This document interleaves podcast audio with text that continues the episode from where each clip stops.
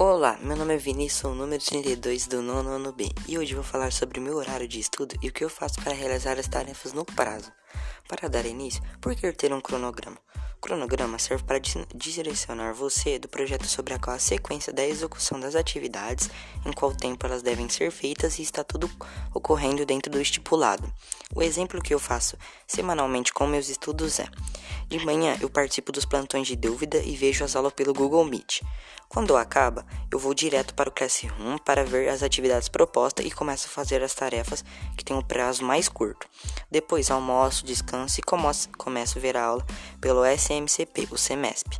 4 e 15 da tarde, quando a aula acaba, faço o resto das tarefas, as que têm um prazo mais longo. Depois, eu anoto no caderno os pentes importantes que eu tirei durante as aulas. E por fim, tomo um banho e curto e relaxo o resto da minha tarde. Esse foi meu podcast, dando meu cronograma semanal referente à escola como exemplo. Espero ter ajudado vocês. Tchau, tchau.